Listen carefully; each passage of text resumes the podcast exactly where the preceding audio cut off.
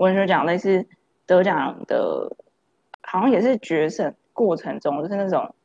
评审在最前面那种，就是会互相有一些就是开场白或者一些闲聊式的关注，哎，就是对一些诗的期待什么的哦。然后我其实还蛮喜欢看，就是像是关于青少年或是学生文学奖的时候，就是老师们给些评，我觉得那个还都还蛮有趣的。会看到一些老师们对，比如说一个你在成长中的写作者，就是会长出了什么东西，然后他们可能会讲些觉得就是哦，无论你怎么样怎么样，可是有一些很。什么样的东西，他们就会很看重，或者就特别说，哦，我这个就是你能够再拿着它，然后继续在成长，很重要的东西对。然后所以就会觉得，虽然是很多是可能比较知识片语，然后也不尽然是老师们真的很有意思在讲一些很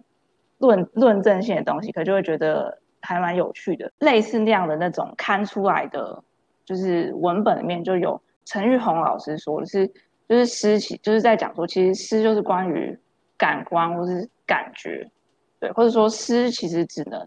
感受，没有办法，没有办法用其他方式去更好的去接近它之类的。你也可以说，它可能比较像是对于刚开始写作的创作者的一种一种提醒。那不竟然说你在任何阶段都要适用，或是都一定要 follow 这样的一个做法，对。但我觉得就是先回到说，如果我们谈的是，比如像是比较像是抒情诗这样的一种。诗的类型的话，那我就会觉得，就是呃，我自己喜欢的诗人，或是会特别打动我的诗，好像都是可以在不管是意象上，或是组成的方式上，就是会特别让我觉得很嗯，我觉得我自己会还蛮在乎说，就是一个就是诗能不能够大概描绘出或呈现出一个空间的感觉，或是某一种很特别的。呃，世界或者世界观，然后那个世界或者空间最好是有有一些比较立体跟比较复杂的一些就是质地在里面，可能是有一些就是不管是温度、颜色，或是一些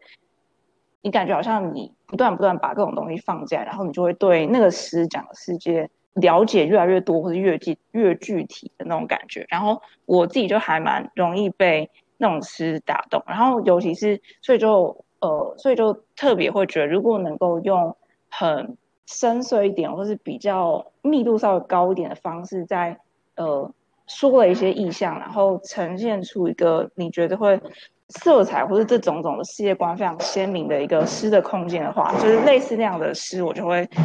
特别容易被打动。我还没讲文学奖，哎，我其实对文学奖评语的。他们一开始设定他们想要看到的东西，其实是有蛮多批判的。因为我之前想听想听，我 我记得我之前有跟你讲过，一开始那时候很无聊，还想要投那个台大文学奖的时候，我就去研究了台大文学奖小说组的评语。那我很喜欢刘子杰，可是刘子杰在评某一篇同志小说的时候，应该说那一年评语普。评审普遍的评语都是说同志小说太多了嘛，可是当他审到某一篇同志小说的时候，他又说他希望看到同志小说里面更多的对于同志身份认同的挣扎，所以我就会觉得说，你好像把某一种就是异性恋观点对于同志应该要做出怎样表演的想象，又加注在同志文学本身身上。对对对对，所以我觉得评审前面设的那个框架，我其实是。有时候会有些质疑的，因为，嗯，像你讲的文学奖的诗组的评审，其实是最容易拿来去说什么是诗的，但是他们想象的到最后评选出来的诗，一定都是你不会有争议的诗，不会是叙事诗，因为你一开始就会被筛选掉，对，那你也不会是就是，嗯，呃，可能图像诗，图像诗绝对是诗，但是他一定不会得奖。嗯，所以就会变成说，像意象的经营就是他们在乎的嘛，或者是文字的运用到底是不是流畅，或是我觉得选到最后，其实都会有一种你一定要很清楚每句的动机，你才可以，